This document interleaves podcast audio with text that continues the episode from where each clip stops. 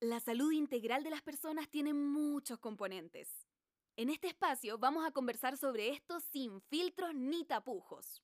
Geno y Consu nos invitan a reflexionar sobre los distintos temas que condicionan nuestra salud, un poco ventilando sus experiencias y con algo de conocimiento también. Hola, hola. Hola, hola, ¿cómo estás? Em, Estoy distraída con tu fondo. ¿Qué tienes atrás tuyo? El refri. Pero bueno, tiene. Ah, tiene una cosa de Sailor Moon. sí. ¿qué tiene ahí? Sí, es que esta, esta gráfica de Sailor Moon me gusta mucho y, se la, y la mandé a hacer con, el chino.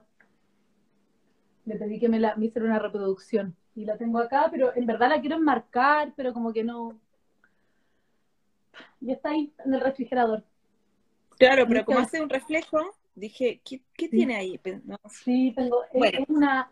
Es Darien y Serena, están aquí separaditos y después se juntan. Es muy bonito. Em, que me encanta hacerlo. Dejemos de, dejemos de procrastinar lo que nos compete. Sí, lo que nos compete. ¿Qué es? Tú, tú, tú, hablaste de lo que tenía al fondo. Eh, Consuelo, no puedo parar de comer. No, puedo, parar, de comer. No puedo parar de comer. ¿Y, y, y por qué queréis parar? Para no estar gorda. Ah, ya. Importante. Ahora, ¿siempre no podéis parar de comer o nunca podéis parar de comer, estáis todo, todo el día comiendo, estáis todo el tiempo comiendo, todo, todo el tiempo, 24/7? Eh, no, en realidad no. Es como de a ratos. Ya. A veces, como en la tarde, a la hora de la 11, me empieza a dar por picotear y ya como que venía bien el día y de repente ya me comí un pan con huevo. Dije, se fue toda la cresta y empiezo un pan por acá y un helado por allá y un chocolate y así, no puedo parar. Y después me peso y me siento mal y me siento gorda. Oye, ¿y en qué momento paras? Porque en algún momento paras de comer. Decir, no puedo parar, pero en algún momento paras de comer. ¿En qué momento paras de comer? Así onda, ya cuando no puedo ni respirar. Eso, ya. Em, ¿Y por qué necesitas sentirte así de llena? ¿Qué, ganas cuando te sentís así de llena? Porque a veces se nos olvida que siempre hay una ganancia, en el sentido, pensamos que nuestra biología es más imperfecta de lo que es. Entonces, nos cachamos que igual hay una ganancia en no parar de comer, por ejemplo. Eh, ¿En qué te beneficia el no parar de comer? Nada, si después me siento súper mal pero ¿en qué te beneficia? Como, ¿qué, qué ganáis? Como, ¿Qué lográis? Cuando no podéis, por ejemplo, ya no podéis ni moverte, no podéis ni respirar, ¿qué, te toca hacer? Nada, me echo a mirar la tele, a mirar series. ¿Y, te sueles permitir hacer esas cosas, como echarte a mirar tele, o te cuesta darte el espacio para hacer esas cosas? No, si entre la casa, las niñitas, el trabajo, no, no tengo tiempo. Y si es que a la noche de repente miro un poco de tele y ya, chao, me duermo. De repente comemos como solución a, ese tipo de cosas, por ejemplo, a, siempre que, me pasa algo que no puedo controlar, es bueno preguntarse qué ganancia tengo. ¿Me explico? Como, ya, pero ¿qué gano? Por ejemplo, em, cuando yo me siento mal, cuando yo me, enfermo la guata, que es como mi, mi, problema, era mi problema bien habitual, yo ya no, no me pasa eso, el beneficio que tenía era atención, que alguien me daba un tecito, alguien me hacía cariño, entonces me quedaba con la ¿Ah? Digo, Laura, primero que nada vamos a aclararle a todo el mundo que estábamos haciendo en ese, en una como representación de típica sesión de Mad Nutri. Sí. Gente que llega a Mad Nutri parten con eh, un speech muy parecido a este, no puedo parar de comer. Por eso decidimos tocar el tema. Pero me da risa, porque ahora, ahora empieza la terapia sin filtro. Eh, que cuando yo era chica y hasta, y hasta no hace muchos años, bueno, hasta que tuve la recuperación, eh, lo mismo, no me enfermaba de nada, nunca tenía gripe, nunca tenía resfrío, nunca me dolía la cabeza. Pero lo, lo enfermarme de la guata, así como, pero mal, tipo, da quedar de cama, era una constante. Y recibía atención, exactamente. Es que pasa eso, y muchas veces no nos de la ganancia que estamos teniendo. Entonces, hoy día vamos a hablar un poco de mindful eating, es la idea, pero partamos desde esta parte, como, porque em, muchas veces se habla del mindful eating como una herramienta para no comer de más o para bajar de peso, ¿cachai? Eh, y el foco del mindful eating no es que comas menos, no es que bajes de peso, es que logres conectarte con la situación alimentaria, con el alimentarte propiamente tal. Pero para eso, yo también podría empezar a cuestionarme o no, también es una opción llegar y meterse en el mindful, en el mindful eating, pero yo creo que es bueno también pararse desde la posición en que yo te digo, como, ya, pero, ¿qué estoy queriendo solucionar? Em, desde la psiconutrición, ahora no lo dice solo la psiconutrición, pero desde la psiconutrición se, se, se enseña mucho que toda enfermedad es una solución biológica a algún problema que tenemos, ¿ya? Entonces, eh, una enfermedad también puede ser un trastorno por atracón, por ejemplo, o ni siquiera un trastorno por atracón, un, síntoma de atracón, tener un día un atracón y nunca más tener uno, pero el atracón cuando está ocurriendo, que es esto de no poder parar de comer hasta que te sentís como que ya vaya a explotar, em, puede ser una solución biológica a algún problema, puede ser una necesidad de sentir, de repente no, no conocemos nuestros límites y, la única forma de conocer nuestros límites es como superando ese límite, llegando a ese límite y decir como, oh, no puedo más, ¿cachai? Eh, entonces, es importante antes de meternos en el mindful eating propiamente tal, saber ¿Qué estoy queriendo solucionar con esta conducta alimentaria antes de querer solucionar la conducta alimentaria? Porque si no, el mindful eating va a ser solo un bastón y no estamos arreglando la pierna que está funcionando mal que me hace requerir ese bastón. Entonces, el mindful eating se vuelve como una obligación. Me pasa mucho en consulta, yo hago un ejercicio de conciencia que a ti te lo hice el año pasado, me acuerdo, cuando tuvimos unas sesiones como de, de como, ¿cuál es la palabra? Como de, como un ajuste, un reajuste hicimos. Eh, ¿Te acordás de ese ejercicio en que yo te, te, hacía como eh, decir como en qué, en qué orden tú, tú, llegarías a tal alimento, por ejemplo, un alimento preferido desde los sentidos, ¿cierto? Entonces, cuando se hace ese ejercicio, y yo lo hago mucho en la consulta, que es como un ejercicio medio meditativo, hay una, hay, un, hay una conexión corporal, un escáner corporal previo, una conexión con el estómago y luego con los sentidos. Cuando hacemos ese ejercicio en consulta, a la siguiente sesión suele suceder eh, que las personas llegan como, pucha, pero no logro comer siempre consciente. Es como, mi niña, tranquila, está bien. La idea no es que comas siempre en total presencia y conciencia y como estar súper conectada y como... No, la idea es que las veces que te sientas que te está superando la situación alimentaria, seas tú quien sea una una actora, una, una, una, ejecutora de la acción y no algo que está sucediendo, porque muchas veces decimos, cuando decimos no puedo parar o me pasa que, como que nos quitamos el poder, porque decimos que es algo que me sucede y no es algo que yo puedo hacer. Entonces, ¿cómo me meto en la alimentación y, no, y, dejo, de, y dejo de vivir la alimentación como algo que me está sucediendo? Voy a hacer una pausa para que me, siento que estoy dando no, yo te escucho atenta. Eh, igual también tenemos que poner en, contexto para que se entienda. Vos decís mindful eating. Em, ¿Qué significa mindful eating? O sea, dijiste la palabra. Sí, sí. El mindful eating viene del mindfulness. El mindfulness es como la forma occident la occidentalización de la meditación, básicamente. Y la meditación no es nada más ni nada menos que estar presente. Entonces, si hablamos de mindful eating, estamos hablando de estar presente durante la situación alimentaria. Ahora, el estar presente no solo tiene que ver con estar presente, o sea, yo en este momento estoy en mi casa, ¿cachai?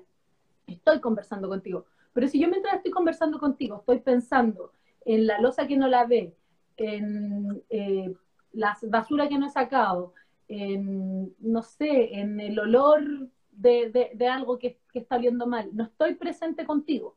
no estoy presenciando esta situación, estoy como en muchos lugares a la vez, entonces es difícil que yo me pueda concentrar en esta conversación si estoy pensando en esas otras cosas, ¿cierto? Eh, así como si es que, claro, cuando recién partimos y tú dijiste, ¿qué tenéis atrás? Es difícil partir la conversación si es que tú estás, no estás presenciando la conversación, además estábamos llegando, ¿cachai? Por eso te lo pregunté igual. Sí, pues, es, que eso es importante, eso es bueno hacerlo.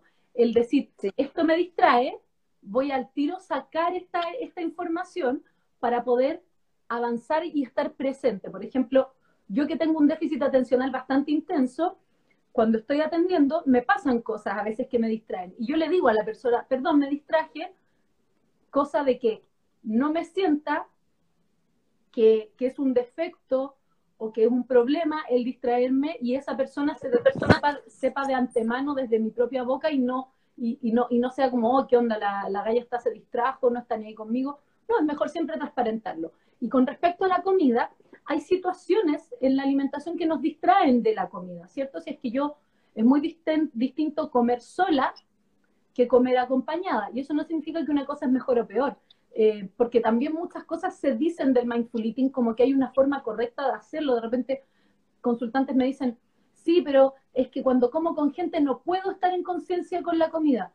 Pero es que yo digo, pero es que haz esa persona partícipe de tu alimentación, po hablar de la comida, por ejemplo, es decir que está rico. Mm, yo creo que hay como un hábito que, se ha perdido, que es hablar de la comida. Como es bueno hablar de la comida cuando estás con otro, porque eso hace que estás presenciando esa situación alimentaria. ¿Cachai? Que está rico, que no sé qué, o que no está tan rico, hoy la otra vez quedó mejor. Eh, es bueno hablar de la comida porque me hace presenciar esa situación alimentaria. Entonces, llegando ya al mindful eating propiamente tal, la forma en la que yo lo abordo, y lo pueden después revisar si quieren como en mayor profundidad, en mi Instagram tengo una guía que dice alimentación intuitiva. Y hay varios, hay varios videitos en los cuales yo hablo de los tipos de hambre. Pero desde el Mindful Eating se trabajan mucho los distintos tipos de hambre. ¿Por qué? Que de hecho justo yo escribí un post hace unos días con respecto a eso, que hablaba del hambre visual. No sé si lo, leíste completo. Puse en lo leí completo. ya. Lo dejé guardado sí, por eso yo sé que no siempre me, me, leas al toque, pues, por eso te cuento. No, pero, a veces cuando el título me llama la atención lo dejo guardado. Porque por las imágenes no tenía ni idea de qué podía tratar. Porque saltamos de una galleta a una playa, una cosa así, ¿no? Sí. Eh, ahí he hablado del hambre visual, pero del hambre en general. Pues, eh, las hambre, las hambre socialmente, socialmente sobre todo en la medicalización de la alimentación, que es algo terrible, porque la nutrición hizo que la alimentación termine siendo algo medicalizado, ¿cierto? Como que hablamos de superalimento. Y no está mal saber qué propiedades tienen los alimentos y qué propiedades no tienen y poder elegir para sanar desde la alimentación. Pero hay que siempre recordar que nosotros comemos desde, desde el cuerpo y para el cuerpo. ¿Y por qué entonces estamos comiendo desde la cabeza para un cuerpo? ¿Cachai? Que no está mal comer desde la cabeza, o sea, pensar lo que estoy comiendo, diga volvamos a Star Wars, porque como que me gustó la otra vez la analogía que hicimos con las relaciones tóxicas. Em, la información es poder, pero eh, no todo el mundo está preparado para tener poder. Y algo que sucede mucho es, yo ya no sé qué comer, porque dicen que lo keto es bueno, dicen que lo vegano es bueno, dicen que el low carb, dicen que no hay que comer esto, dicen que hay que comer esto otro.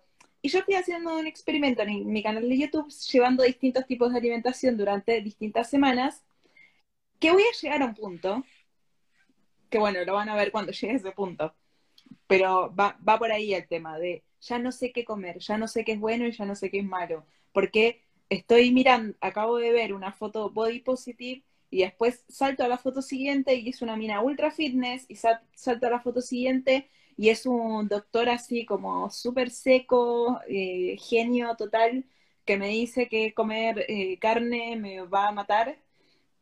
Y después paso al siguiente y estoy con otro doctor también que me parece súper brillante, pero es full keto y me dice que tengo que vivir a carne porque los carbohidratos me van a matar. Y así, y así va mi recorrido en Instagram, real, real, ¿eh? Porque más o menos los perfiles que yo sigo son así. Entonces, claro, mi recorrido en Instagram va así y eh, la genoterapiada en alimenterapia sabe, sabe filtrar esa información. Pero otra persona con menos terapia ah, dice, bueno, de Team Marie de Doping Web, keto. Ok.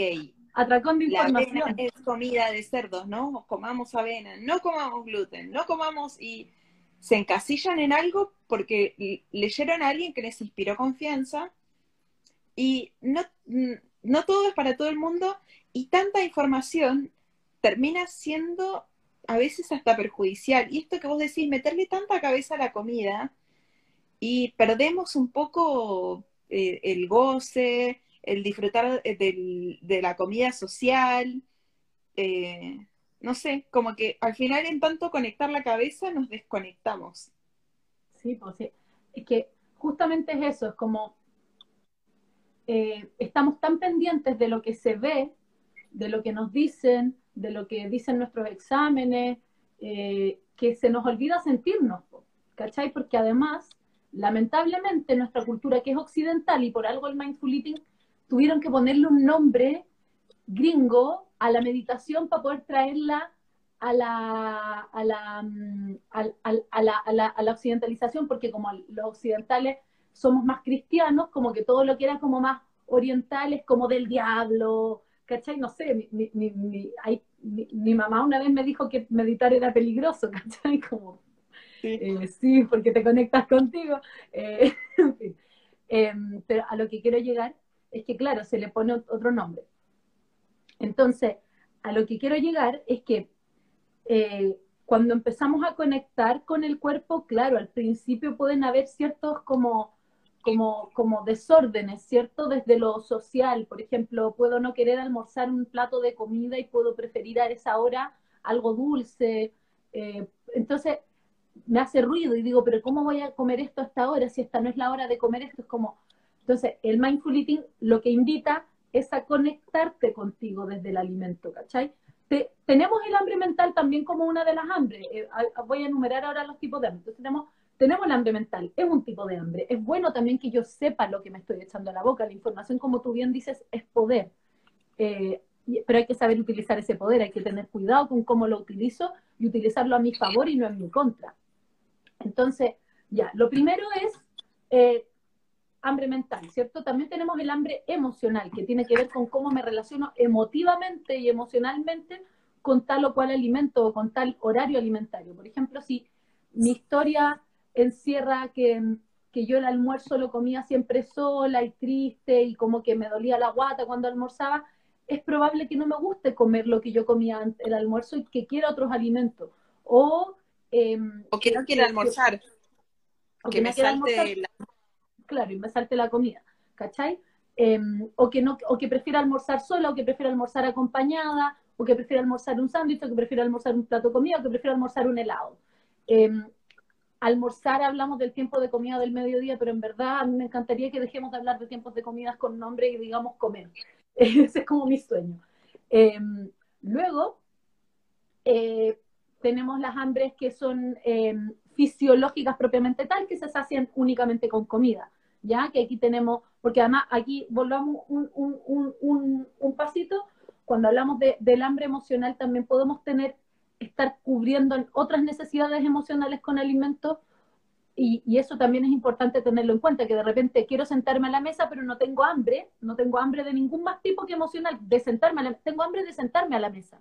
Puedo sentarme a la mesa y tomarme un vasito con agua o tomarme un tecito o nada, solo compartir la mesa con mi familia porque me gusta compartir la mesa, pero no me gusta comer a esa hora. Ya sea por lo que sea que no quiero comer a esa hora, está bien. Está bien si es que yo me lo permito. Luego viene eh, las hambres que son ya más fisiológicas. Tenemos dos. La estomacal, que es la más validada, la, el hambre más validada de todo es la estomacal. Si tenéis la guata vacía, la llenas y cuando la llenas dejas de comer. Eso es lo importante y si tu guata no está vacía, no deberías comer. Y si tu guata está llena, deberías dejar de comer, aunque quieras un poquito más, un, pedacito más de chocolate. No, es que ya estás, ya estás llena la guata, está llena. Y cuando hablamos de la otra hambre fisiológica, hablamos de hambre celular, que ahí hablamos más de como saciedad que no tiene que ver con llenura. Y también es importante diferenciar que saciedad no es lo mismo que estar lleno de guata. yo puedo saciarme mucho con un alimento que no me llene estomacalmente y ahí yo tengo que conectarme conmigo cuál hambre me importa más a mí personalmente en este momento. De repente yo quiero sentir la guata llena, entonces me hago un bowl grande de ensalada, ¿cachai? Ahora, la guata llena se va a inflar, se va a inflar, que hablamos, ahí hablaba justo hablo de, hinchar. Si me como así una fuente de ensalada, voy a quedar hinchada. Es una estupidez pensar que eso no va a suceder. Tiene mucha fibra, tiene mucho volumen, eh, demora, eh, no, la, no, la, trituramos por completo, llega bastante entero a veces al estómago y eso demora en ir bajando. Entonces, si yo me quiero sentir liviana después de almuerzo, eh, puedo comer ensalada, pero no me puedo comer una ensalada de una lechuga entera porque me voy a sentir enguatada. Ahora, quizás necesito sentirme así de enguatada y voy a buscar esa sensación, ¿cachai? Em, entonces, saber qué es lo que yo busco es importante porque entonces así yo empiezo a diferenciar saciedad de llenado. Entonces, cuando lleno la guata no es lo mismo que estar saciada, yo me puedo llenar con una lechuga con limón, pero eso no sé si me va a dar saciedad. No, a mí me pasa que de repente me antoja comer, a mí me antoja comer de repente lechuga y me, me lleno, me voluminosamente me lleno, pero a la hora y media... Ay, ¿Cómo así el diente? Me, me habla el agua. Porque no, porque, no, porque no tiene suficientes nutrientes la lechuga. De hecho, la lechuga es la verdura menos nutritiva. Entonces, tení una verdura poco nutritiva, no tiene muchas vitaminas ni minerales, tiene más bien agua y fibra, entonces es puro llenado, ya quizás limón, un poquito de vitamina C, ¿cachai? Pero si no le pusiste ni aceite ni una semillita, esa cuestión no te va a durar ni un rato en la guata, entonces te va a llenar, pero a medida que baje, tu guata se va a vaciar y va a decir como, oh chuta, parece que tengo hambre, y esa hambre se siente distinto, la de la, la celular, y ahí cuando hablamos de hambre celular hablamos de los requerimientos nutricionales, de energía, proteínas, carbohidratos, lípidos, eh, vitaminas, minerales. ¿Mm? Dos clásicos para que la gente se sienta identificada. Carencia de macronutriente carbohidrato, antojo de comer cosas dulces. Carencia de micronutriente magnesio, antojo de comer chocolate. Eh, problemas de energía, antojos de comer dulces o chocolate. Como que siempre por ahí va la cosa por cansancio, por falta de micronutrientes o por falta de macronutrientes. Y ojo que no solo por falta de macronutrientes se quieren dulces, porque como la mayor cantidad de micronutrientes están presentes en alimentos que son ricos en carbohidratos, sean frutas o vegetales, porque los vegetales quizás son bajos en cantidad de carbohidratos, pero en densidad energética, la mayor densidad energética que tienen parte de hidratos de carbono. Eh, entonces, muchas veces me faltan micronutrientes y lo que más busco son cosas dulces, porque lo dulce lo reconozco como algo nutritivo, porque lo más nutritivo del reino eh, vegetal alimentario son alimentos que son dulces. Aunque yo crea que la zanahoria es salada, la zanahoria es dulce, mi niña, la papa también, el pan también es dulce, las pastas, todo eso es dulce. Lo que pasa es que nosotros le ponemos sal y nos engañamos nosotros pensando que no está dulce. Pero no, cuando usted se le antoja unas papas fritas, usted quiere azúcar, usted no está queriendo sal. Lo que pasa es que quería azúcar salada, ¿cachai? Pero la sal solo sala, no, no, no, no hace que un alimento sea, deje de ser dulce. No sé si me explico. Entonces, eh, no, sí, sí, sí. Vos te referís a dulce como que es un carbohidrato. Como algo, como algo, que se siente dulce en la boca. Si tú te comís una papa frita, por mucha sal que tenga, y la sientes suficiente en la boca y la masticas hartas veces, te va a quedar un sabor dulce en la boca. Lo he probado con el pan, de como deshacerlo en la boca y quedarme... Mm, mm, mm, y es dulce. Y el sabor que te queda en la boca es dulce, no es salado. Entonces, esa hambre ya la fisiológica. Y luego tenemos las hambres menos validadas socialmente, porque ya el hambre emocional y mental, como que la mental está súper validada también, porque hay que comer esto, que es bueno, que no sé qué, lo emocional es como, no, no comas de hambre emocional, no, no hay que comer si es que el chocolate te gusta porque, porque te conecta con tu papá, con tu mamá, con no sé quién, eh, no, ¿cómo te vas a comer un chocolate porque querías un abrazo? Es como, bueno, pero quizás no tengo dónde sacar un abrazo, me voy a comer un chocolate, ¿cachai? Em, o tú que habláis en tu libro el tema del abuelo y el helado, ¿cachai? Como, si tu abuelo ya no está, una buena forma de conectarte con un muerto es comer un alimento que esa persona prepara, ¿cachai? O sea, cuando yo hago un charquicán, yo me conecto inmediatamente con, con mi nana, ¿cachai? Como que yo hago el charquicán pensando en ella y me lo como pensando en ella y por eso para mí el charquicán es un plato muy especial porque me conecta con una persona que es brutalmente importante en mi existencia y que ya no está presente y que es la única forma de acercarme a ella es preparar el plato que a mí me gustaba que ella hacía. Entonces, no es malo comer desde la emoción. Y las hambres que están menos validadas, menos validadas y de hecho más satanizadas, son las sensoriales. Cuando son la mayor herramienta que tenemos de placer desde el alimento y cuando comemos con placer, dejamos de comer con culpa. Porque si hay una buena forma de eliminar la culpa, es con el placer. ¿Por qué la gente, yo ayer le decía a una consultante, ¿por qué hay gente que hace cosas malas? Malas para Definamos otros. malo. Sí, pero Definamos malas mal. para otros, como hacerle daño a un otro.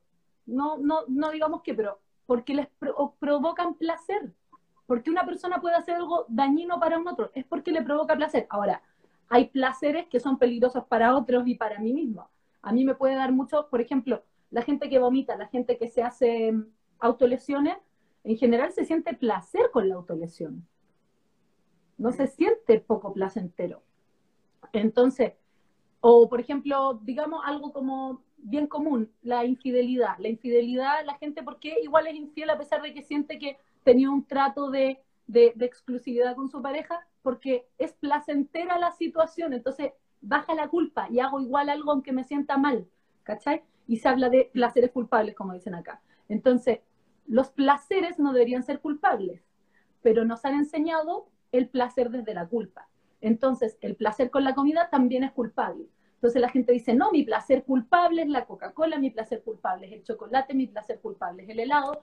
Y al final, muchas veces, todos mis placeres culinarios son culpables. Y te lo digo porque lo he escuchado 500 veces en la encuesta inicial que yo le hago a la gente. Primero le digo, ¿qué alimentos te gustan? Ta, ta, ta, ta, ta. Y al final, yo la última pregunta que hago siempre es, oye, cuéntame qué alimentos de los que te gustan mucho, los deseas mucho, crees que no deberías comerlo. Y suele suceder que son los mismos alimentos que son los preferidos. Entonces, lo que más me gusta es lo que más culpa me da. Y es terrible, porque si lo que más me gusta es lo que más culpa me provoca, no me estoy permitiendo el placer.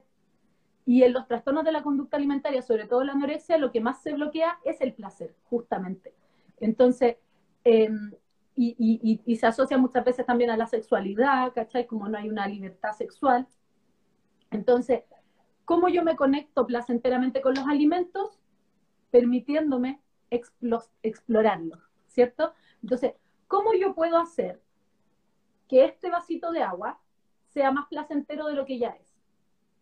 ¿Cómo voy a sentir placer tomando un vasito con agua? Ay, no sé, a mí me da placer tomar agua, boluda. ¿Te da placer? Siento toda esa frescura en la garganta, siento oh. mi piel hidratada, no sé. Yo ando todo el día con la botellita de agua. Yo creo que ahora se puso de moda decir tomen agua. Yo toda la vida ¿Sí? anduve con la botellita de agua en la mano. Es una moda antigua igual. Eh, pero mira, en ese sentido, cuando tú tomas agua, cuéntame tú, ¿cómo puede ser la experiencia de tomar agua más placentera aún si tú ya te gusta el agua? Cuéntame cómo, piensa tú en el vaso de agua perfecto o la botella, como, ¿cómo, primero, te la tomaría en vaso o en botella, de la llave? No. Cuéntame, ahora cuéntame. Perdón, ha- eh, hagamos de cuenta que estoy en Argentina, ¿no? Me gusta tomar del pico.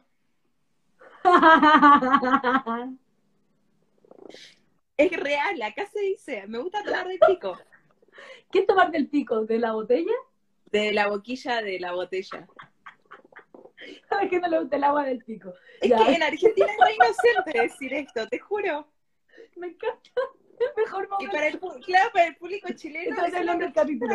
A la no le gusta Chilena, tomar agua del pico. Ya, Me gusta, me gusta tomar en botellita. ya, sé por qué. perfecto. Me ¿Qué gusta que esté muy fría. Me gusta, me gusta sentir que el agua me enfría por dentro. Ya. Me siento muy cochina. Pero, Estamos hablando de agua. pero es que, ¿pero por qué? Porque hablar de placer suena sexual. Eso es una cosa Sí. súper importante. Cuando hablamos de placer, suena sexual y socialmente la sexualidad está mal vista de hablar de ella. Entonces, claro, te empezáis como a poner, ¿cachai? Por ejemplo, yo, yo, a mí me pasa que el agua me gusta, primero que todo, que el agua sea rica. Yo me doy cuenta cuando un agua es rica. El agua que en Viña del Mar no es rica. Entonces yo compro agua para que me den ganas de comprar agua. Cuando se me acaba el agua que yo compro, cuando se me acaba el agua que yo compro en bidón, se me quitan las ganas de tomar agua, no me dan muchas ganas de tomar agua.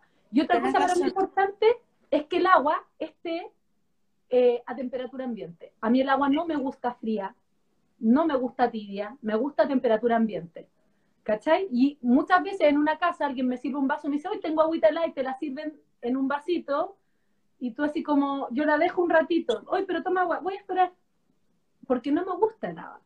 Entonces, si es que yo quiero disfrutar de esta agua, yo me doy cuenta, también a mí me gusta el vaso de vidrio, por ejemplo, y me gusta este mi vasito regalón porque es de medio litro y yo soy muy buena para tomar agua, entonces en general por cada paciente me tomo medio litro de agua y lo tengo ahí directo.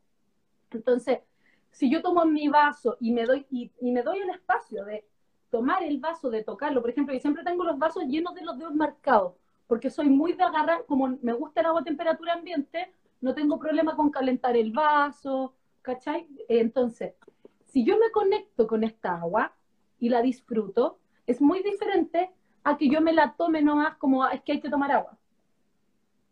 ¿Cachai? Y hablamos ya de todo como yo sé que me gusta. Y por otro lado, ¿qué pasa cuando yo tomo agua? ¿Voy a llegar y sacar un sorbo y tragármelo al tiro o voy a sostener un ratito esa sensación en mi boca porque me gusta? Por ejemplo, muchas personas que son muy ansiosas tienen la tendencia a tomar mucha agua todo el tiempo. Y de repente es mucho también, está todo el día enguatada de agua. Entonces, yo lo que aprendí, porque yo también tenía esa situación, es a sostener un rato el agua en la boca cuando siento más ansiedad. Porque de repente lo que busco es esa sensación de la boca llena de agua no la guata llena de agua. ¿Cachai? Porque el límite lo puedo tener acá en vez de enguatarme. Eh, porque yo tengo un problema en la vejiga, además, entonces tampoco me conviene enguatarme de agua. Eh, entonces, ¿a qué quiero llegar? Así como dimos el ejemplo del agua, y tú decís, yo sé que a mí el agua me gusta de la botella, directo, ¿cachai? Como uno va sabiendo. Entonces, yo puedo tener mi vasito regalón y en mi vasito regalón me sirvo agua. Eso yo lo puedo hacer con todo. Por ejemplo, una fruta, eh, un durazno. A mí el durazno me gusta heladito y no tan maduro y me gusta comerlo con cuchillo. Entonces, si yo voy a una casa y me, y me ofrecen durazno de la frutera y no me pasan un cuchillo, quizá yo no voy a, no me va a apetecer tanto el durazno. Me lo voy a comer, pero no lo voy a disfrutar tanto. Pero en cambio, si yo le pido a esa persona, oye, ¿no tienes un durazno más frío? No lo haya, pero ¿me puedes prestar un cuchillo? Sí bacán, porque yo me como el durazno con cuchillo. ¿Cachai? Cuando yo me conozco, y, y hay, que, hay que quiero llegar, el mindful eating propone el conocerse alimentariamente, no el comer de tal o cual manera, porque mucha gente piensa que mindful eating es como comer en plena conciencia y estar en silencio y cerrar los ojos y sentir ese alimento en todo tu cuerpo. Ahora, es bueno hacerlo. Yo doy de repente la indicación de cuando, te cuando comáis, piensa en todo lo que estás haciendo. Eso es un ejercicio bonito de mindful eating, pensar en todo lo que estás haciendo desde, por ejemplo, vaya a abrir una cerveza. ¿Cuándo te empiezas a tomar la cerveza? La gente piensa que se empieza a tomar la cerveza cuando se la toma. No, yo me empiezo a tomar la cerveza cuando yo incluso la elijo. Voy al súper, voy a la botillería, veo la cerveza, la miro, elijo esta botella, está laíta, llego a la casa, la guardo en el refri, cuando me la quiero tomar, la saco del refrigerador, siento la botella, abro, escucho el sonido, ¿cachai? Hay todo un placer en el comer que va mucho más allá de echarse ese alimento a la boca. Y cuando yo me conecto con eso, es mucho más placentero, valga la redundancia. Por ejemplo, a ti que te gusta toda la kombucha, a mí me encanta la kombucha que cuando uno la abre se... ¿Cachai? Entonces, es tremendamente placentero. Es tremendamente placentero. Entonces, si es que yo me conecto con que siento placer con eso, no me tomo cinco kombucha. Me tomo una, pero porque cuando la abro me permito sentir eso. El, tomar helado y, por ejemplo, es como que hay gente que, cree que tiene que llegar y comer eh, algo, entonces hay que llegar, metértelo en la boca y tragarlo. No, por ejemplo, el helado. El helado, la idea es que se te hiele la boca, para mi gusto. Entonces yo sostengo un rato el helado en la boca. De hecho, a mí me suele suceder que cuando tomo helado se me duerme la lengua porque tengo la costumbre de quedarme con el helado en la boca. ¿Cachai? ¿Pero por qué? Porque me doy cuenta que para mí es más placentera esa forma de tomarme el helado. Todas estas cosas yo las sé de mí misma porque me he dado el espacio hace años, no, no es algo que aprendí durante el 2020 y, y, a ti también te pasa, es algo que tú llevas ya estos años trabajando, también quizá no conectas nombres, pero cuando uno empieza a conectarse con los alimentos de una forma apropiada, me refiero de propiedad, de apropiarme del alimento, es muchísimo más placentero. En cambio, si yo llego y me como el pan de siempre, eh, rápidamente, pan, filo, no lo tosté, le echo mantequilla, le echo una lámina de jamón, una lámina de queso, llego, me lo como, ni lo sentí, me lo comí rápido, un café helado, ¿cachai? Como helado me refiero, no un café helado, me refiero a un café que se me heló porque estaba que sea feo. ¿Cachai? En cambio, si yo supiera que a mí ese pan me gusta más tostado, que no quiero la orilla, que, que no quiero jamón y queso, en verdad, que yo quiero solo pan con mantequilla, ¿cachai? No sé, es, es tan importante conocerse alimentariamente y es tan poco popular, ¿cachai? Como cuando yo le digo, mi niña, tenga paciencia, aprenda a conectarse con el alimento, y llegan a las tres semanas o cuatro semanas, de acuerdo a cuándo es el control, dicen, sí, pero es que todavía no lo. Es un proceso, no se va a acabar. De hecho, probablemente yo te voy a dar de alta y todavía vas a estar conociéndote alimentariamente. Yo llevo en esto años y por eso sé lo que me gusta, lo que me disgusta.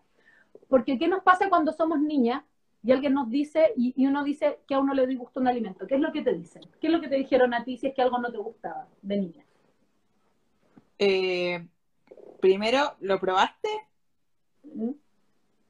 Que clásico, de ¿Mm? niño, no me gusta porque no me gusta su aspecto o su ¿Mm? olor, Sí. pero no lo probaste. Sí. Y no sé, ¿y la otra cuál es? Acá en Chile se habla mucho de que uno es mañoso. Que uno es mañoso. Ah, no. En mi casa no se hacía eso. En mi casa, ¿no? Y. ¿sabes? No, no, no. Mi, mi hermana, mi hermana era bastante, bastante mañosa y nadie le decía nada. Era como, ok, no quieres comer la comida, te cocino una salchicha con arroz. Ahora, quizás eso sucedía en tu casa, porque en mi caso fue igual. En mi casa se permitía mucho la maña. Por ejemplo, mi mamá estaba capacitada y era capaz de hacer cinco platos, de verdad, en un almuerzo. Y mi papá se enojaba porque era como, pero Paulina, ¿cómo le va a hacer un plato a cada niño? Pero es que la Consuelo no come pescado, el no sé cuantito no come de esto, el no sé cuantito le... Porque mi mamá nos cachaba todos los gustos. Entonces, si yo no comía esto, ella me hacía otra cosa. Entonces, ¿qué pasa ahí? Que no, no, no, no, no, no nos permitieron desde niños explorar la alimentación a muchas, por ejemplo, a mí en mi casa no me, no me, no me daban color, pero en otras casas sí era como, ay, que la consuelo es mañosa, ay, que la consuelo no sé qué. A mí me, una tía una vez me dijo que yo era pobre y regodiona, como que no se puede, si tú no podés ser pobre y regodiona, como no, o sea, si eres pobre tenés que comer lo que te dan nomás, ¿cachai? Y Sí. esa- ese tipo de mensaje, y ese tipo de mensaje va como generando una conducta con la comida que quizá no, no es tu historia, por eso avanzo nomás, porque tiene más que ver quizá con otra gente que nos puede estar escuchando.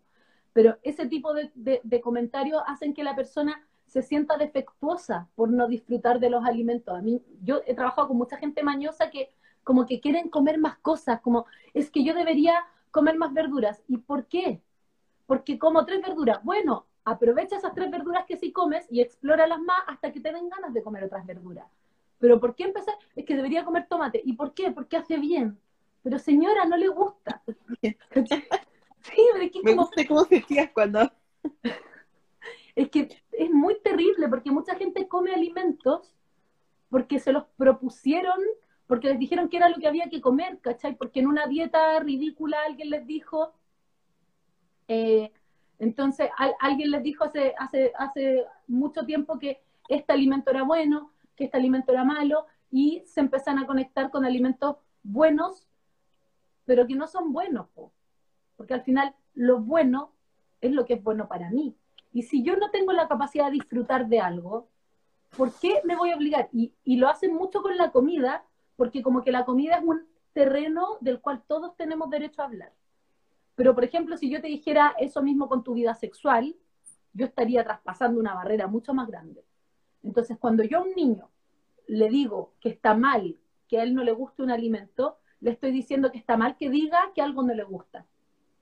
Y eso es súper peligroso, porque yo pongo Sí. en riesgo a ese niño o esa niña de, su, de, de vivir situaciones de abuso de distinto tipo, de que la gente le haga cosas que no le gustan, porque yo le enseñé que cuando algo no le gusta, no es bien recibido.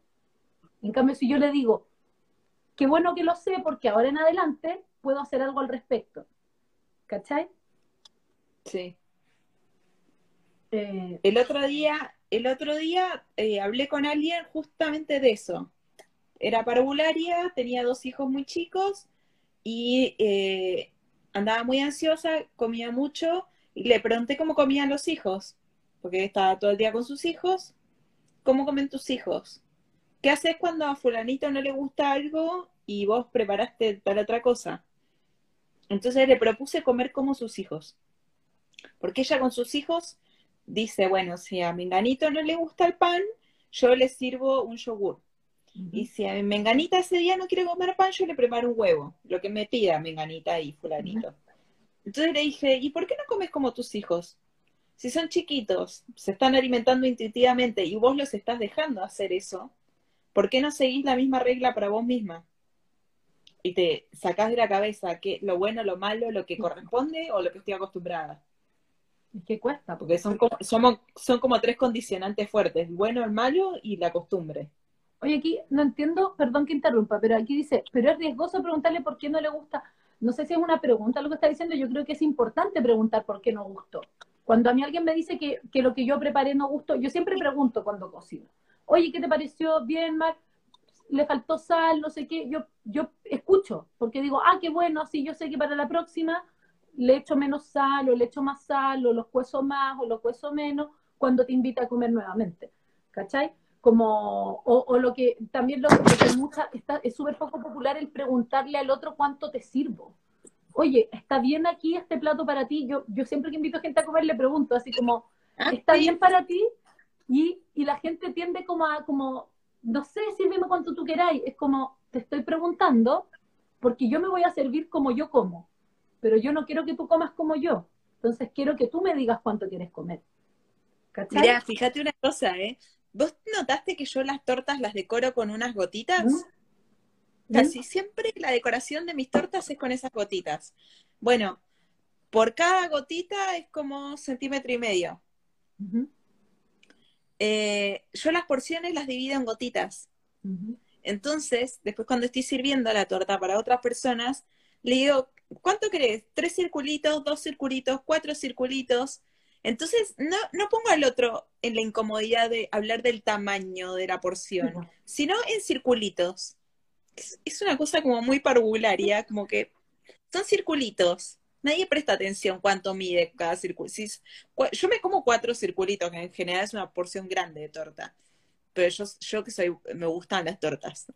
Siempre con esta frase, yo sie- Me gustan las tortas. siempre sexualizo las cosas.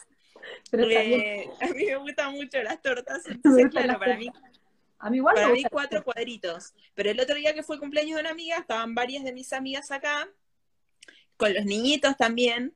A los niñitos les decía, ¿cuánto querés? ¿Un circulito? Cuatro circulitos. Y todos querían como cuatro circulitos. Pero niños de tres años, que no se van a comer eso ni cagando, yo igual les servía. Decía, bueno, filo. Es- Está, está para disfrutarse la torta. Pero...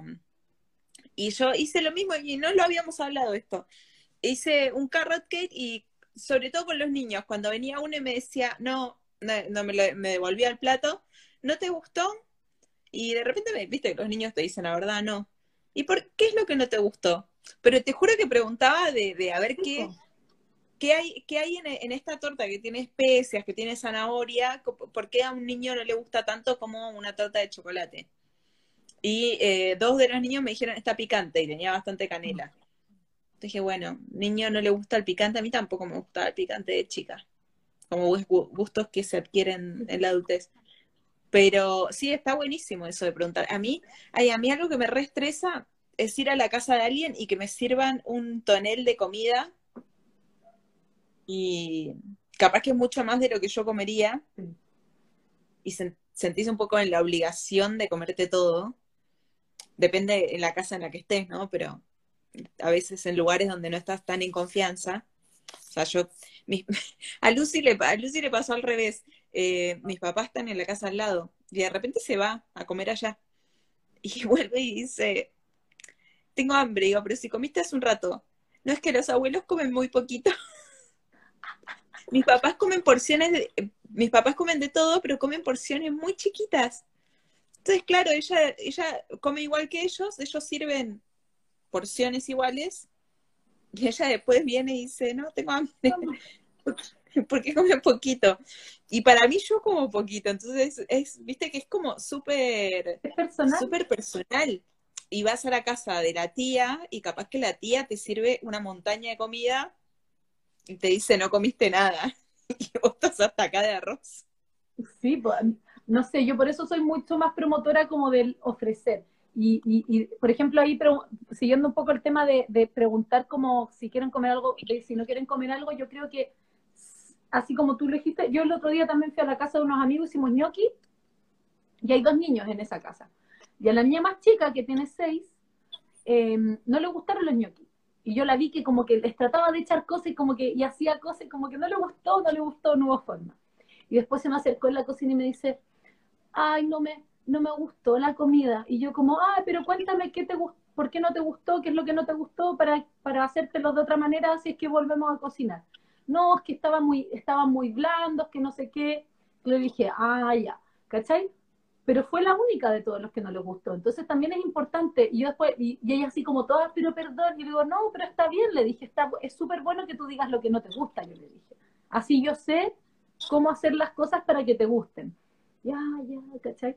Pero eso, ese ejercicio es importante, el sí decirles que no te gusta de esto que no te gustó, pero no de una forma inquisidora, porque eso es lo que suele suceder. Los adultos tenemos el vicio, que yo estoy tratando de limpiarlo, me relaciono poco con niños, pero creo que lo tengo bastante más limpio que otros adultos que conozco. No me creo más bacán que nadie, porque tengo una forma de vivir muy infantil quizá y, tengo, y soy muy sensible, entonces como que me conecto mucho con la incomodidad del otro. Ya no hablo aquí de que yo sea más bacán. Pero em, los adultos tenemos la tendencia a no escuchar a los niños, a desmerecer la información que ellos nos dan porque son niños y porque socialmente nosotros estamos arriba de ellos, ¿ya? Y no es así, nosotros deberíamos estar a la misma altura. Y si es que el niño está más abajo, yo debería bajar a su altura y, y, hablarle en un tono, a una distancia, a un volumen, con palabras que pueda comprender.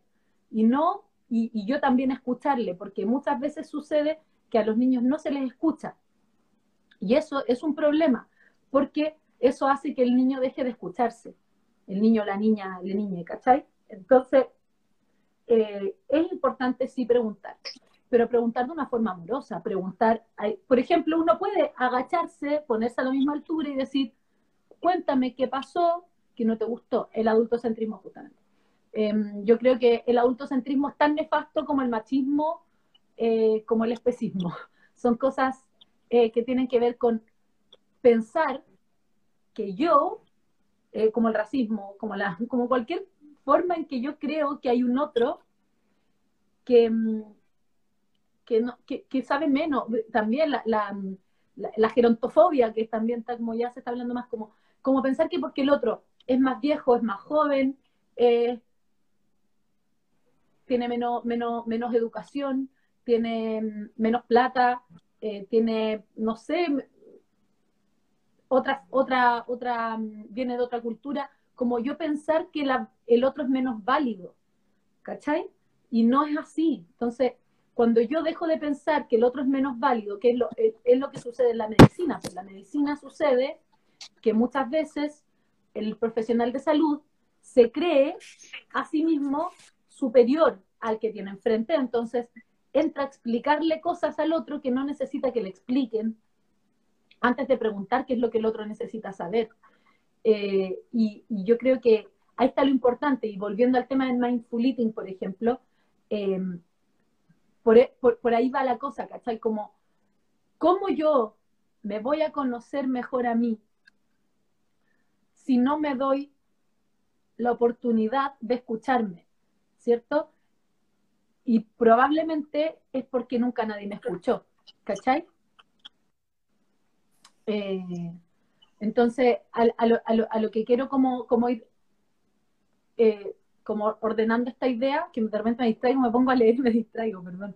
eh, quiero, como ordenar la idea, tiene que ver con autoconocimiento el mindful eating. El mindful eating sin autoconocimiento es solo una, una, una estrategia más, una práctica inútil, la verdad. No tiene ninguna utilidad que tú tomes el agua y la sientas y te conectes con el vasito y no sé qué, si no te das cuenta cómo te gusta el agua, ¿cachai? Y una cosa tan básica como el agua, mucha gente dice, es que no me gusta el agua. ¿No te gusta? No, no me gusta. Ya, pero ¿por qué no te gusta el agua? Em, no, porque es mala, no tiene sabor a nada. Ya, no tiene sabor a nada. ¿Has probado distintas aguas? Sí. Ya. Bueno, entonces quizás no te gusta el agua. Sí, pero sabéis que con gas me gusta. O cuando le pongo rodajas de pepino me gusta. Ah, entonces no es que no te guste el agua. No te gusta el agua directo de la llave, no te gusta, ¿cachai? Ah, no, es que el agua si no está heladita no me gusta. También mucha gente dice eso. Entonces, si yo pienso que algo no me gusta, me puedo preguntar a mí misma qué es lo que no me gusta de eso y así yo trabajarlo. Eh, entonces, eh, a, lo, que quiero como, como, llegar es que tampoco se trata de, no tomar ninguna, ninguna cosa mental en cuenta. Hay que tomar cosas mentales en cuenta. Obviamente, eh, por mucho, muy atractivo que sea el olor de la benzina, no voy a tomar benzina. ¿Cachai? No, no, no hay que ser... Eh, yo sé que la benzina no es para tomar, ya yo ya lo sé, tengo 30 años, ¿cachai? Como, em, como dicen acá, no sé, pues, por un niño que llore no le daría alcohol. Claro que no, pues, ¿cachai? Como, ¿por qué ¿y por qué un niño va a llorar por alcohol? Como que no sé si es, eh, ¿cachai? Entonces, tiene que ver con también tener el raciocinio. Hablábamos antes de eh, tipos de hambre, está el hambre mental. Yo digo, existe la pica. Yo puedo decir, hoy qué interesante se ve esa pintura del muro, voy a probarla, ¿cachai? Pero quizá no, no se come, ¿cachai? Eh, o las hojas del té, como no son para comérsela. Hoy que huelen rico, me las voy a echar a la boca. Entonces, claramente que, que, alguien puede, puede tener una, una, unas ganas de probar un alimento o de comerlo, o de comer algo que no es alimentario, y ahí entra la mente, obviamente, a decir como, oye, pero eso no se come. Eh, ¿Qué pasa, por ejemplo, con las alimentaciones restrictivas? Eh, yo que tengo una dieta restrictiva voluntariamente, yo he dejado de ver como alimento ciertas cosas. No me apetecen por mucho que a mí me enseñaron a comerlas. Y eso tiene que ver con que mi cuerpo ya no identifica eso como un alimento. Entonces tú por más que me pongas un pedazo de carne enfrente, yo lo miro, encuentro que se ve rico, pero la parte mental de mí y emocional y quizá espiritual también, que quizá también ahí hay que meter el hambre espiritual ahí, eh, me dice que no, no me apetece, por más rico que se vea, por más bien que huela, ¿ya? Entonces, también es darse el espacio de conocerse y de conectar, que hay una coherencia. Al final, el Mindful Eating, como decía, es una invitación de autoconocimiento alimentario, pero también desde un espacio racional, ¿cachai? No estamos hablando como de, sí, voy a chupar un clavo y alimentarme de óxido de clavo, no sé, ¿cachai? No, igual ahí alguien habla del sentido común y eh, volviendo al inicio de nuestra sesión, eh, sentido, sentido común, algo que la gente repite mucho, no puedo parar de comer. ¿Y cuándo paras? Me dijiste vos. Cuando no puedo respirar. Y como, ¿dónde, ¿en dónde está el sentido común cuando una persona no para de comer hasta que le sale por la, eh, ¿cómo se llama? por la nariz la comida? O sea, como que ¿dónde quedó el sentido común en ese trayecto, en ese recorrido en el cual pasé de empezar a comer a terminar que ya siento que me llega hasta acá arriba la comida? O sea, como que el tracto digestivo está atorado de todo lo que tiene. Es que ahí tiene que ver con ¿Qué situación es la que me hace llegar a esa, a esa, a esa, a esa forma de alimentación? Como te decía, ¿qué estoy solucionando con este llenado? Eh, sí, que cuando fuimos a lo de la cama, que eh, yo me quedé pensando después en el chocolate, en los dulces, me voy dando cuenta, siempre, siempre llegando al final de la sesión, yo, yo tengo una epifanía. Me voy dando cuenta que muchas veces ansiedad, comer dulces, no puedo parar de comer, atracón, etcétera, etcétera. Eh, todo medio que se resume a cansancio, a, no darse pausas, a no parar, a... El otro día una consultante me repitió mucho, no, es que hace 10 años que no paro, hace 10 años que no paro, hace 10 años que no paro y después no puedo parar de comer. Y, claro, o no podéis parar con niña.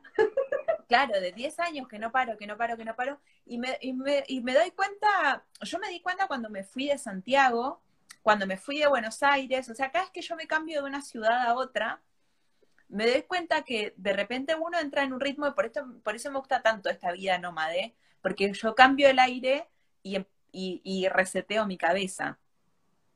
Eh, como que no, entramos en un ritmo de hacer, hacer, hacer, hacer, hacer, eh, producir, producir, producir, cumplir, cumplir, cumplir. Digo, eh, digo varias palabras porque producir en el caso de los que somos más trabajadores, cumplir en el caso de las mujeres que se dedican a la crianza de los hijos, eh, los estudiantes, cumplir, cumplir, cumplir, y, entramos en un, en un loop de, exigencia. De hacer, de hacer, de hacer, de hacer, de hacer, de hacer. Y no nos damos pausa. Yo me, yo me, yo me di cuenta eh, en diciembre, por ahí de repente íbamos un día a la playa, pasábamos tres horas en la playa, tomando mate, mirando el mar, y me daba una sensación de culpa. Como, incluso a veces me decían, ¿y quién está en tu negocio? No, está cerrado porque de una a cuatro no hay mucha gente, entonces me lo tomo para descansar. Yo lo decía, pero por dentro había una sensación de falta, de, tipo, acabo de chantarme tres horas mirando el mar. Y en realidad eso es re sano y eso a mí me ayuda a no tener atracones, a, eh, aunque me guste mucho lo dulce, eh, porque yo creo que a mí me faltó teta, tengo esa conclusión. me gusta mucho lo dulce. Eh, tengo, tengo la capacidad de parar. No, nunca llego a un punto en el que sienta que no haya podido parar. Sí, a veces como más, a veces como menos, hay alimentos que me sientan mejor o peor, muchas variables, pero con la terapia aprendí que el descanso es muy importante. El descanso está eh, súper mirado en menos. Es mm. más, yo escucho todo el tiempo gente muy orgullosa de decir que duermen cinco horas por día. Y, que todo el del día haciendo cosas. Y ahí yo quería recalcar una cosa, descanso no es dormir. Descanso no es solo dormir, descanso es parar. Porque mucha gente solo descansa cuando duerme y es como, oye, y descansa y despierta. ¿Cómo se descansa despierto? No sé, haciendo algo que descanse. ¿Qué te entrega descanso? ¿Qué te entrega descanso? mirando al mar tomando mate. Incluso mirar redes sociales eh, no siempre es un descanso. Yo, yo, yo, lo, yo lo tomo como es de, doble estilo. A veces no descansa y otras veces a mí sí, como que depende de la red social que esté mirando. a mí em, YouTube me descansa mucho. Yo me entretengo mucho con YouTube. Sí, YouTube yo creo que me descansa más que Instagram, ponte tú. Es que te invita mucho más a observar y recién después de haber observado mucho, eh, comentás. O sea, interactuar. Hay, hay menos interacción con el otro. Entonces estás más en modo receptivo. Observador. Y claro. Y bueno, claro, quizás como es una red que uso más selectivamente, el contenido que me invita a ver YouTube es muy de mi gusto. Mm. Sí, no, a mí, me, pura música y tu canal. Como que ahora, el primer canal, primera vez que me pongo a ver un youtuber, yo soy cero de youtubers, como, uy, no, no, A, mí, a mí me entretiene, pero porque siento esta cosa en YouTube. Siento, siento que Instagram, primero Facebook, que de repente uno posteaba eh, cualquier huevada en Facebook, pero después ya la abuela tenía Facebook. Entonces ya no da postear cualquier huevada porque es como que la abuela me está mirando. Entonces migramos a Instagram y a Snapchat.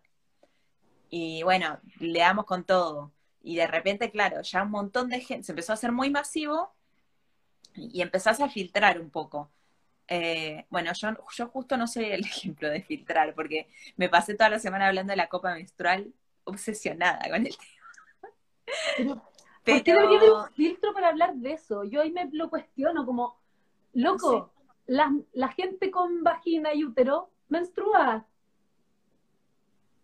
Es caleta La de gente, gente, como la gente con el mundo. inte- la gente con intestino se tira pedos y hace caca. Es como la mitad del mundo, es como la mitad del mundo, como, ¿qué onda? No, pará, y el 100%, y el 100 del mundo hace caca y se tira pedos. Y nadie habla de eso. Estadísticamente, sudamos, y ¿eh? tampoco hablamos del sudor. Y la mayoría de las personas tenemos sexo y no hablamos de eso. Y, pero, pero como todos comemos y, y lo hacemos en público, de eso se puede hablar. Pero todo lo es privado, es secreto. ¿Cachai? Como una sangre sorpresa. Em, Ya tenemos, creo- que, tenemos que cortar. tenemos que ir cortando, sí. No sé, nos fuimos Sí. para colmos totalmente de tema. Eh, solo, No, solo pero yo es como eh, el tema este de ta- eh, tabú. Hay que, para, para aprender a comer hay que, hay que aprender a escucharse. eso. Esto, esto que te invalidaron de niño, no me gusta la naranja, por mucha vitamina C que tenga la naranja, no me gusta, prefiero tomarme el jugo de medio limón con la ensalada y chao, Sí. ¿no? Que- Como redondeando. El mindful eating, o sea, la- la- la- una buena forma de comer no es cerrar los ojos y respirar la comida, sino que aprender a decir, bueno, me gusta esto, me gusta de esta forma, me gustó mucho el ejemplo del agua. El agua no tiene calorías, no tiene sabor, pero eh, diste, diste un re buen ejemplo. Una, una cosa, no puede ser más neutro que el agua. A lo, eh, lo importante es eso, conocerse. Yo creo que el mindful eating es una herramienta súper útil si la abordamos desde el autoconocimiento y es una herramienta súper estresante si es que la tratamos de abordar desde lo que hay que hacer. Así como cualquier herramienta terapéutica. Como, mm, Sí. como si es que yo voy a estar exigiéndome cierto cumplimiento de algo, no es ahí, no es esa la forma. Yo creo por ahí. va. Sí, y vamos a tener, vamos a tener que cortar porque ya Sí. van pasando tres minutos y, es, y se corta al minuto 60. Dele, dele nomás. Eh, gracias, gracias, Consuelo, y nada, eh, invitamos a todos a determinar qué es lo que les gusta y qué no, a tomar agüita. antes de sentir que no pueden parar. Y a Ya, tomar agua siempre. Te quiero. Besito. Chao, chao. Chao, chao. Yo también.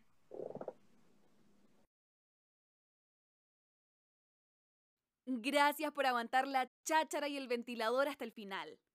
Sigamos hablando para continuar deconstruyendo creencias que nos enferman. Nos oímos en un próximo capítulo de Terapia sin filtro.